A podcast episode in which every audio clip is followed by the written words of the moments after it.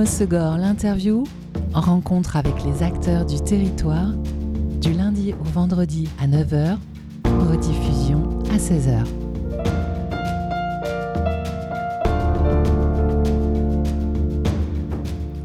Bonjour à tous, bienvenue dans Good Morning au Segor, l'interview sur Web Radio. Preuve que notre territoire est décidément très riche en personnalités talentueuses. Je vous propose une rencontre inédite aujourd'hui sur Web Radio, une rencontre ludique et numérique en compagnie de Dorian Stignargou, développeur indépendant d'un nouveau jeu PC appelé Froggy's Battle. Bonjour Dorian. Bonjour. Froggy's Battle, alors euh, c'est un jeu avec des grenouilles, des skates, des épées, un jeu d'action roguelike qui se déroule en boucle Roguelike, je l'ai repris, hein, mais je ne sais pas du tout ce que ça veut dire. Donc, euh, qu'est-ce que ça veut dire et quel est le principe du jeu? Alors, je vais commencer par, euh, par euh, roguelike, justement, parce que c'est un mot, effectivement, que les gens qui ne sont pas habitués à l'univers du jeu vidéo connaissent pas très bien. Donc, roguelike, ça vient du jeu Rogue, qui est un très très vieux jeu, justement, et on a beaucoup de définitions comme ça dans le jeu vidéo de genre qui le nom d'un jeu, voilà, qui partent d'un exemple, et ensuite on rajoute like pour dire bah c'est un peu comme ce jeu. On a par exemple pour les anciens du jeu vidéo doivent connaître les Doom like. Doom était un jeu très influenceur euh, à son époque, et donc on a eu toute une série de jeux qu'on a appelé des Doom like jusqu'à aujourd'hui ils appelés les FPS, donc first person shooter. Donc parfois les genres changent de nom et tout. Le roguelike lui c'est ça vient d'un jeu qui avait la spécificité d'être sur des parties avec pas mal d'aléatoires, et quand on meurt, quand on perd à ce jeu, on recommence, mais on recommence sans rien, sans rien garder, juste on recommence depuis le début entièrement. Et donc on se retrouve face à un nouveau jeu presque en fait, face à quelque chose, de, une nouvelle aventure et un nouveau, un nouveau jeu à explorer en fait quand on recommence. Et là donc dans Froggy's Battle, eh ben, il y a un petit peu ce concept là parce que on a de l'aléatoire dans le jeu, on peut avoir des équipements, on nous propose des équipements, donc par exemple tu parlais d'épée, mais on peut aussi avoir des baguettes magiques et tout ça au fur et à mesure de l'aventure. Et en fait, quand on meurt, et eh ben on recommence à zéro, à sec, avec tout nu. voilà, tout nu avec juste notre skateboard.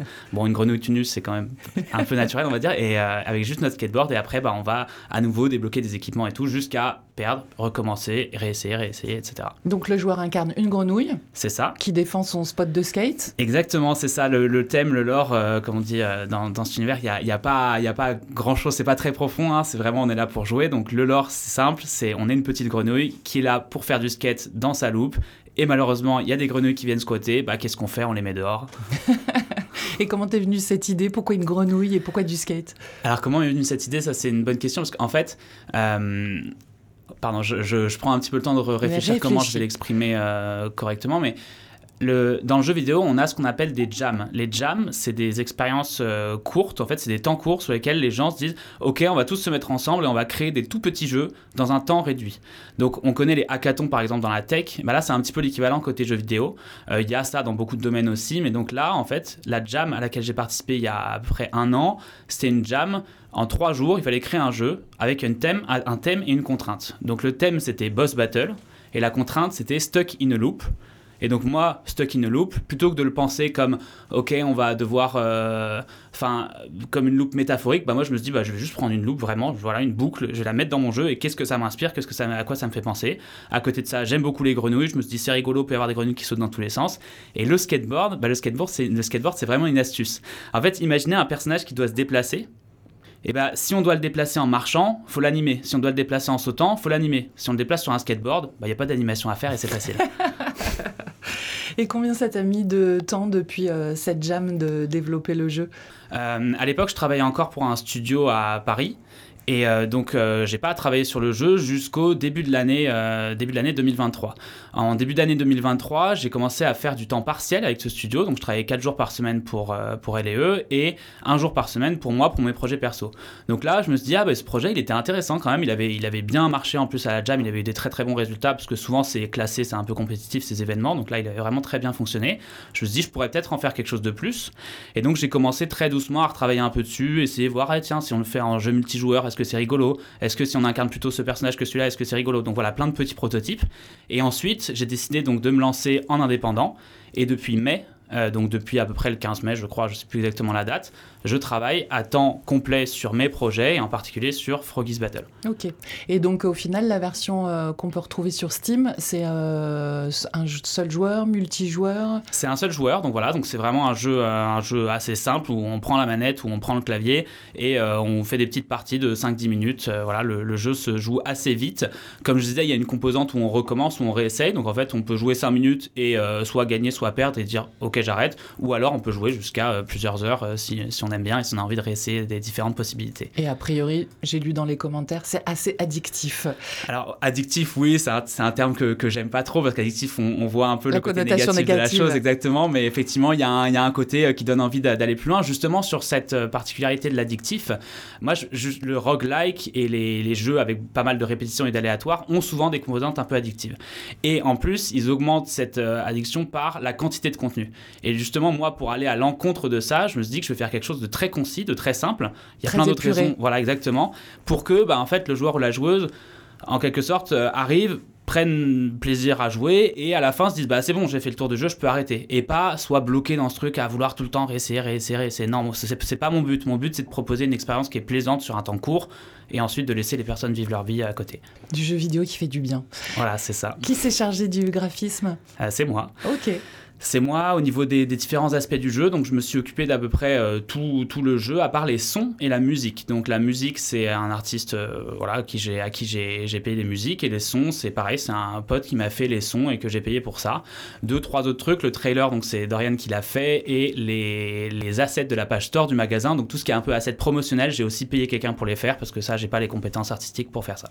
Ok. Et le, le jeu est en anglais, mais on n'a pas besoin d'être bilingue pour y jouer? Le jeu est en anglais il y a quelques textes, mais vraiment pas beaucoup. On n'a pas vraiment besoin de savoir parler anglais pour y jouer. Et ça, c'est une question qui est intéressante aussi. On m'a beaucoup posé la question pourquoi pas en français Pourquoi pas le traduire dans différentes langues?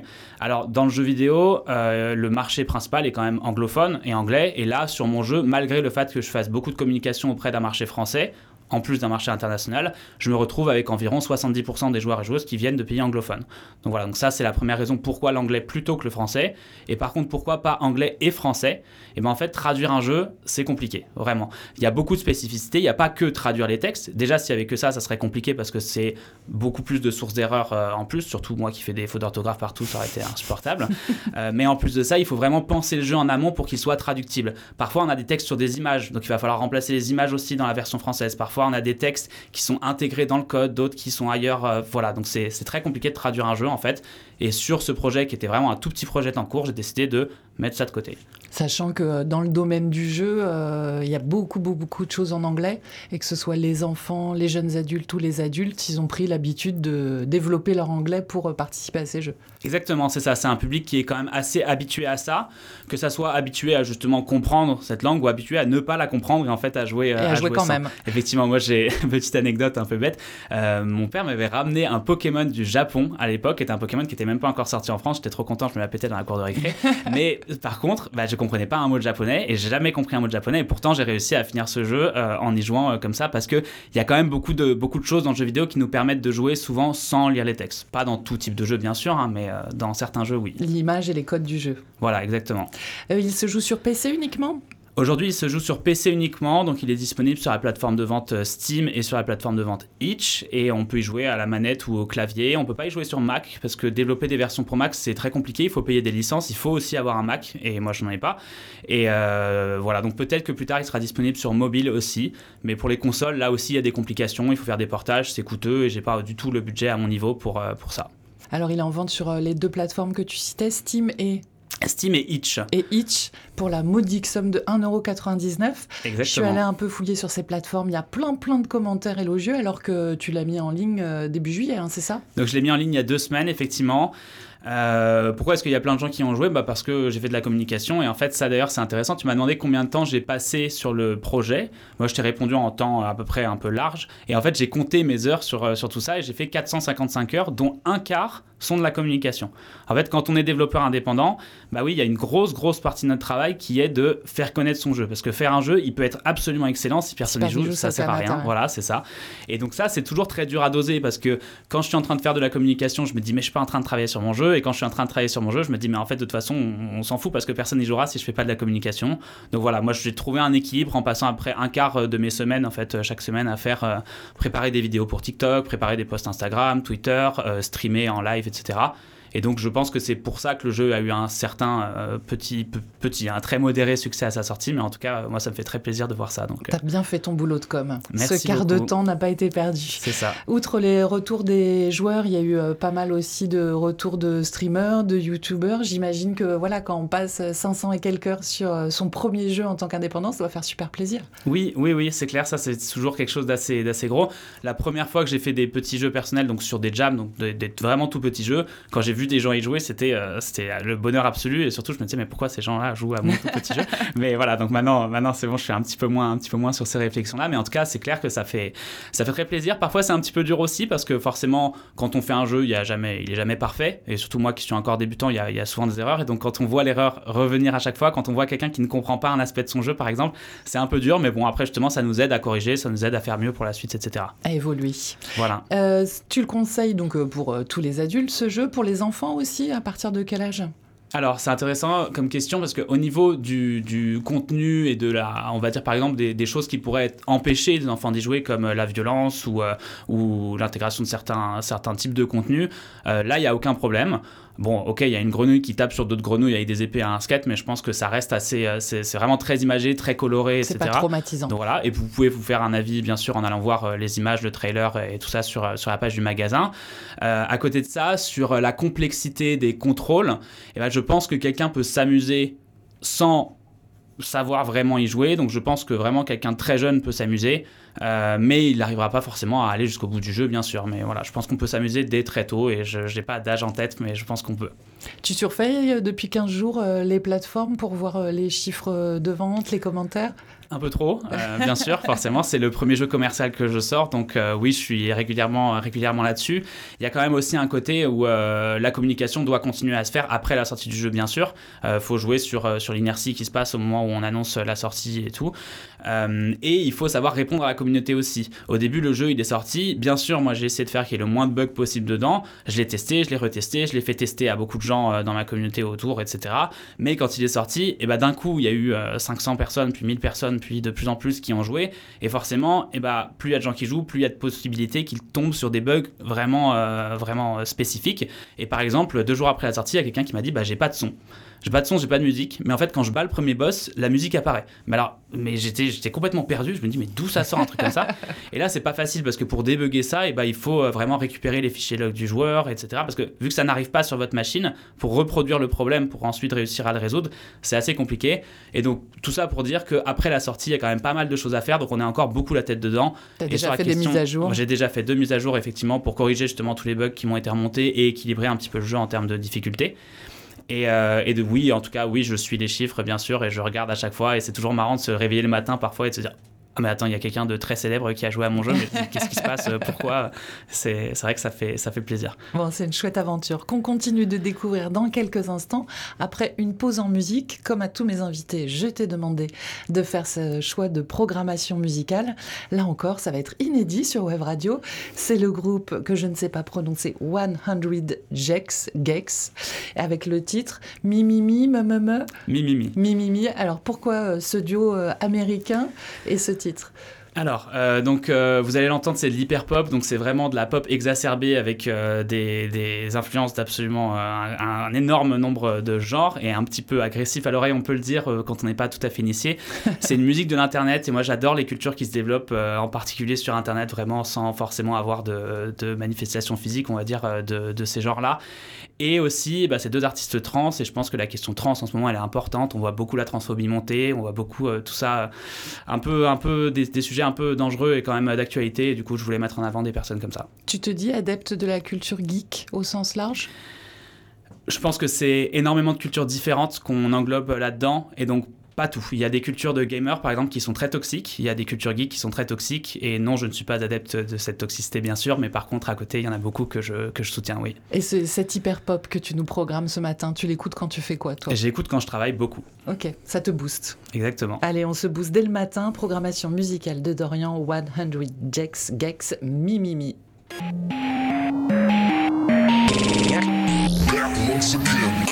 You'll never really know, no, no, no, no, no, no, anything about me, me, me, me, me, me. No, you'll never really know, no, no, no, no, no, no, anything about me, me, me, me, me, me, me. anything about me.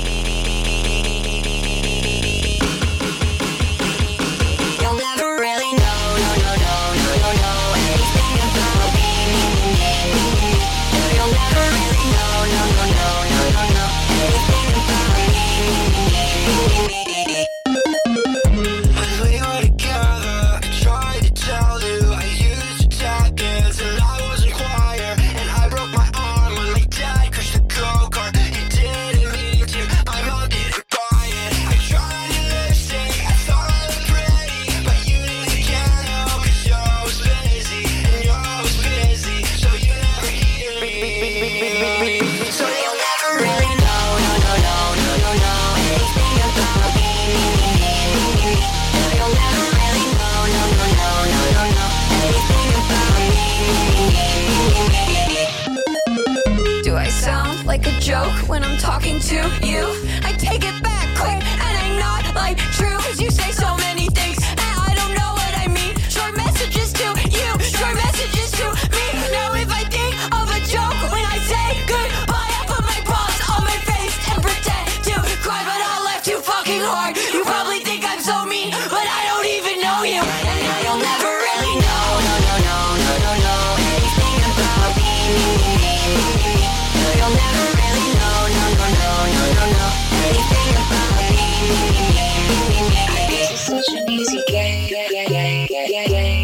put you right to sleep. Rationality cliche. All I want call that sleep. Could you explain it all away?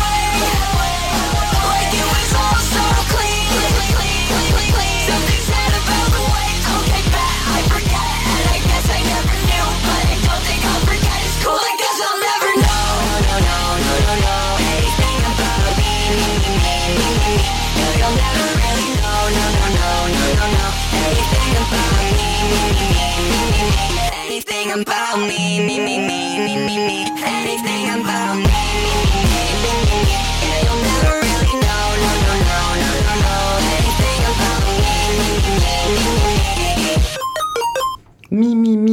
100 Jacks, un duo américain, c'est le choix de mon invité aujourd'hui dans Good Morning Osegor, l'interview sur Web Radio.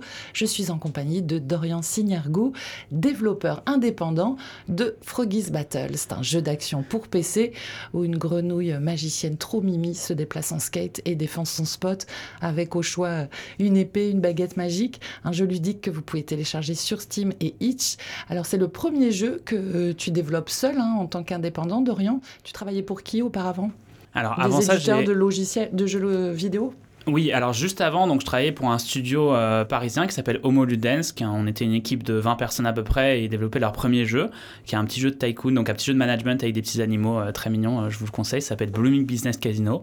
et encore avant ça, en fait, j'avais un métier entièrement différent. Pendant 5 ans, j'ai fait data scientist dans l'univers du jeu vidéo aussi, pour deux startups d'abord et ensuite pour Ubisoft pendant 3 ans. Et qu'est-ce qui t'a donné envie de prendre ton indépendance et de te lancer dans le développement de tes propres jeux? Alors ça peut faire un petit peu histoire cliché, euh, ce que je vais raconter euh, dès les débuts, mais euh, voilà, quand j'étais déjà au collège, lycée, etc., c'était un peu un rêve. J'avais envie de développer mes propres jeux, j'ai appris la programmation, tout ça, j'ai fait des jeux complètement pourris avec mes frères, c'était très rigolo. et ensuite, et eh bah, plus les études ont avancé, plus je me suis retrouvé à faire des études un peu naturelles, du bon, bah, je suis fort en maths, je vais aller vers des maths et tout. Et j'ai un peu perdu de vue, tout, perdu de vue tout ça, jusqu'à la fin de mes études où bah, je me suis retrouvé en fait à faire de, des probabilités, des stats, des maths. Et dans, mon, dans ma fac, on me poussait vers la finance. Donc on me disait euh, vraiment, euh, va faire de la finance, euh, c'est ça qu'il faut faire. J'ai fait un stage en finance, je me dis jamais de la vie, je mets les pieds là-dedans, c'est atroce et vraiment je le conseille à personne. et donc en fait, ce que j'ai fait, c'est que je me dis, bah, je vais juste essayer d'appliquer mes compétences à un domaine que j'aime bien, le jeu vidéo. Je me suis retrouvé dans le jeu vidéo, donc côté data science, et petit à petit, je me dis, mais non, mais ce que j'ai vraiment envie de faire, c'est créer des jeux. Faut que je fasse cette transition professionnelle, il faut que, faut que je me lance. Et donc voilà, après j'ai repris les études au Gobelin, et ensuite aujourd'hui, donc je suis développeur euh, de jeux vidéo. Ok. Et ton cursus d'études initial, c'était? C'était euh, des, des, maths et des statistiques à l'université. Et euh, quand est-ce que tu as repris un cursus au Gobelin? C'était récemment? Oui, c'était euh, il y a deux ans à peu près. Donc euh, c'est une formation, c'est un master spécialisé qui justement vise à transposer des compétences qu'on a déjà un peu acquises. Donc moi en l'occurrence la programmation, mais d'autres c'était pour de l'art, de la musique, tout, tout, type de compétences au monde du jeu vidéo ou de l'expérience ludique en quelque sorte. Ça peut être des installations muséales, ça peut être de la VR, ça peut être de la R, etc. etc.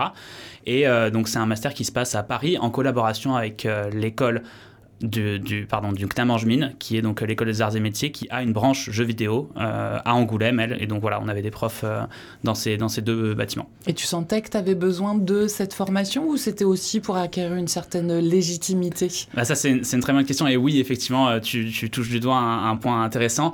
en fait, la réponse c'est oui, moi c'était surtout pour la légitimité et puis pour mettre un pied dans le milieu. En fait, le milieu du jeu vidéo il est quand même parfois un petit peu fermé et du coup mettre un pied dedans avec euh, là la formation se passait en alternance. Donc l'alternance m'a permis directement d'avoir un travail dans le monde du jeu vidéo.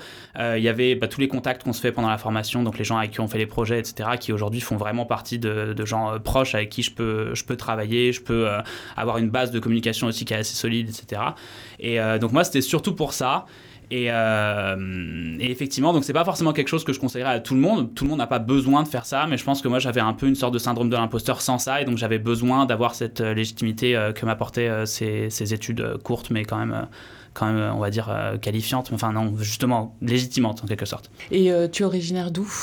Je suis originaire de région parisienne. Quel département euh, le 92, euh, à l'ouest de Paris. Très bien. Et euh, quand tu as fait tes premières études, c'était en région parisienne Tu es resté en, région parisienne et à Paris Alors, j'ai fait, j'ai fait jusqu'au lycée, j'étais effectivement à, en banlieue ouest. Et ensuite, je suis parti en Autriche pour le lycée, à Vienne, parce que, parce que mon père travaillait là-bas. Et ensuite, je suis rentré faire mes études à Paris, quasiment essentiellement, avec un passage à Bordeaux. Mais voilà et un passage en Suisse aussi, mais bon, enfin très rapide, globalement à Paris, oui. Et qu'est-ce que tu fais dans les Landes? Et qu'est-ce que je fais dans les Landes Ça, c'est une très bonne question. Euh, qu'est-ce qu'on fait dans les Landes euh, bah, Avec euh, donc Dorian, ma copine, oui, on s'appelle Dorian et Dorian, c'est une bonne blague, mais non, ce n'est pas une blague. et ben en fait, il y a quelques temps, on a, on a tous les deux quitté notre travail à Ubisoft. On s'était rencontrés à Ubisoft. On a quitté notre travail à Ubisoft pour partir dans le monde de l'indépendant. Elle, la vente de bijoux, illustrations en ligne, et moi, donc le jeu vidéo. Et en fait, bah, on n'avait plus aucune raison de rester à Paris. On était à Paris principalement pour le travail à Ubisoft. On n'avait plus aucune raison. bon, pour les gens qui ont passé quelques années à Paris, euh, vous savez que c'est pas forcément évident comme ville. Euh, c'est un peu stressant, c'est assez cher aussi au niveau du coût de la vie. quand on est indépendant, on n'a pas forcément les moyens de, se payer ça. Et donc, on a décidé bah, où est-ce qu'on va aller. En fait, euh, on va chercher un endroit qui, nous plaît à tous les deux. Et voilà, bah, les Landes, ça a l'air quand même vachement bien. Donc voilà, maintenant, ça fait à peu près un an qu'on est ici et pour l'instant, on s'y plaît. Ça va, vous ne regrettez pas votre choix? Non, on regrette pas notre choix. Après, il y a beaucoup toujours de complexité quand on est des Parisiens et qu'on arrive ici. Forcément, bah, l'idée, c'est pas non plus d'écraser écraser la culture locale. On sait qu'on fait monter les prix de l'immobilier, par exemple, on sait qu'on apporte pas mal de problèmes avec nous, donc on essaie d'en apporter le moins possible euh, en s'intégrant dans l'écosystème dans local, mais c'est pas, pas évident. Oui, après, c'est un écosystème local qui est très éclectique euh, et diversifié depuis nombreuses années. Hein. C'est pas vous qui faut augmenter le prix de l'immobilier, je te rassure. c'est stressant de tout quitter, de se lancer comme ça à son compte, même si c'est pour réaliser un rêve? Oui, oui, oui, bien sûr. Euh, bien sûr, c'est stressant. moi, j'avais deux choses qui font que c'était quand même possible j'ai. Alors, attendez, je, réfléchis à comment je formule tout ça. Euh, alors déjà la première chose c'est que donc euh, Dorian donc euh, ma compagne elle s'était lancée un an avant moi. Donc euh, ça forcément ça aide beaucoup. Je l'ai vu passer par pas mal de questionnements pas mal d'expériences et tout. Et ça m'a ça m'a donné envie aussi encore plus. Ça m'a montré que c'était possible en quelque sorte. À côté de ça bah, j'ai le chômage. Et le chômage c'est quand même un, plateau enfin un coussin financier qui est indispensable quasiment quand on veut se lancer en indépendant aujourd'hui. Et, justement c'est un peu ça le truc c'est que j'ai pas envie qu'on me voit comme quelqu'un de, super euh, waouh, super courageux de s'être lancé en indépendant. Non, en fait, c'est un contexte. J'ai euh, de la facilité au niveau de bah moi, je suis un mec blanc cis hétéro, donc forcément ça aide beaucoup dans la vie. À côté de ça, j'ai le chômage, j'ai un contexte financier qui m'aide et du coup bah oui, pour moi, c'est quand même beaucoup plus facile et je pense que c'est aussi tout ce contexte qui m'a permis euh, aujourd'hui de me lancer. Et j'aimerais bien en fait que ça soit possible pour tout le monde. Malheureusement, ça ne l'est pas. le chômage est en train quand même pas mal de se faire couper par le gouvernement. Il y a beaucoup de trucs qui il y a beaucoup beaucoup de choses que j'aimerais qu'il se passe pour que n'importe qui puisse vivre l'expérience que je vis aujourd'hui parce que bah, malheureusement c'est pas possible pour tout le monde encore. C'est clair.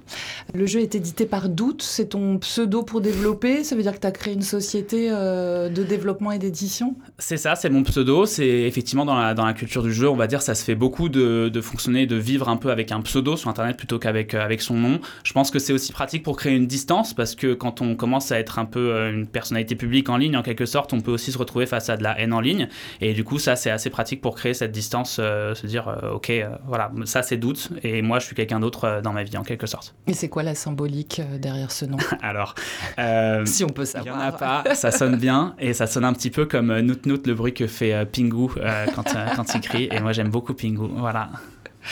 J'ai vu qu'il y avait plus de 1300 achats du jeu il y a une semaine. C'en est où aujourd'hui? Euh, C'en est à 1600. Donc forcément, la première semaine, c'est la semaine où ça part euh, le plus vite. Mais aujourd'hui, ça a ralenti sans non plus s'éteindre. Donc je suis assez content euh, de, de, de, ce succès.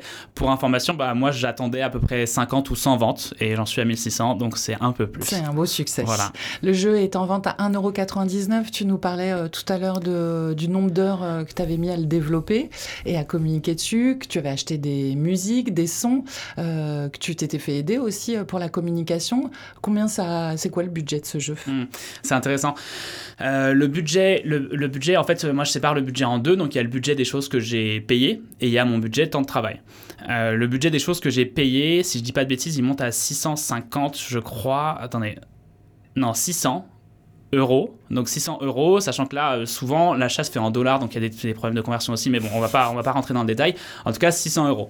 Au-delà de ça, donc si je fais 455 heures de travail, donc j'ai compté à peu près ça, mais sachant que ça s'étend après, vu qu'il y a, il y a toute la communication qui se fait après, il y a les vacances nécessaires à, prendre parce que c'est vraiment épuisant. Les mises à jour. Voilà, les mises à jour, tout ça. On peut dire qu'il y a après 500 heures de travail. Et donc, si je voulais me payer un mauvais SMIC, en quelque sorte, bah, il faudrait 5000 euros. Donc, on peut dire 5600 euros de budget si je voulais que ce jeu soit rentable, en quelque sorte. Euh, évidemment, ça sera pas le cas. Et ce sera pas le cas parce que c'est quasiment impossible d'avoir un jeu rentable dès son premier jeu. Donc là, moi, comme je disais, c'est un succès énorme par rapport à mes attentes. Pourtant, on est très, très, très, très loin d'une rentabilité possible.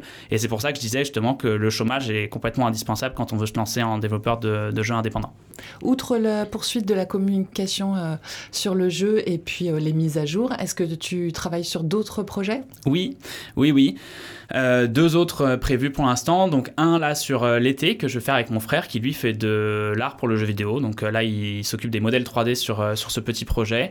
on va faire ça en 3-4 semaines. C'est vraiment un projet de détente, on va dire, où, on va s'entraîner à la 3D en particulier. Donc lui a créé, a animé des assets 3D, des personnages en 3D et moi a codé toute la logique dans un monde en 3D. Et après ça, on part euh, sur un projet avec Dorian, donc, euh, donc euh, ma copine, qui elle va s'occuper cette fois donc des assets en 2D, des dessins. je suis très très content parce qu'elle dessine extrêmement bien et on a déjà fait des petits projets ensemble et ça va être génial. Donc là, on part sur un temps plus long, à nouveau 3-4 mois, et on va faire un jeu qui sera plus dans la tranquillité, la personnalisation, on va s'occuper d'un petit village et des petits habitants et, et tout ça. Voilà. Qu'on pourra découvrir quand à peu près avant la fin de l'année? On pourra probablement découvrir en décembre. C'est toujours impossible d'estimer le temps de développement d'un jeu. Il y a tellement de facteurs qui rentrent en compte que on estime aujourd'hui une sortie vers novembre-décembre, mais euh, c'est probable que ça soit peut-être début janvier, voilà, début 2024. En tout cas, Dorian qui est dans le studio et qui ne voulait pas parler aujourd'hui sera bien obligé de revenir au micro de Web Radio. Merci beaucoup d'être venu nous présenter ton métier et euh, ce jeu. C'est euh, très inspirant, quel que soit le domaine d'ailleurs. On peut le, répondre à plein de domaines. Et euh, je vous invite à aller découvrir ce jeu, Froggy's Battle, pour 1,99€ de plateforme Steam et Itch. Steam, c'est une grosse plateforme réputée. Itch, tu veux nous en dire un mot? Alors Itch, c'est un petit magasin en ligne effectivement qui est beaucoup plus confidentiel et sur lequel il y a beaucoup plus d'expériences ludiques euh, et d'expériences de jeux vidéo qui se, qui se créent avec des communautés qui ont parfois moins de visibilité que sur les grosses plateformes commerciales. On y trouve beaucoup de jeux gratuits, beaucoup de tout petits jeux, de tout petits trucs qui nous font prendre conscience que en fait il y a des possibilités genre infinies dans le jeu vidéo. Et euh, j'aime beaucoup cette plateforme, donc euh, n'hitez pas à aller faire un tour. Plein de petits jeux gratuits très intéressants. Il y a pas mal de développeurs indépendants. Beaucoup, beaucoup et quasiment exclusivement des développeurs et développeuses indépendantes. C'est itch.io. itch.io, itch.io, pardon. C'est quel pays euh, Alors je crois pas qu'il y ait de pays là-dessus. Bon, c'est probablement un diminutif de pays, mais qui a été pris pour le côté euh, bonne sonorité, je pense. Ok, parfait. Bon, en tout cas, merci beaucoup, Dorian, et puis plein de bonnes choses pour euh, tout le développement de ces jeux. Et bienvenue à tous les deux dans les Landes. Merci. Bonne journée. C'était Good Morning Osogor, l'interview. Rencontre avec les acteurs du territoire, du lundi au vendredi à 9h, rediffusion à 16h.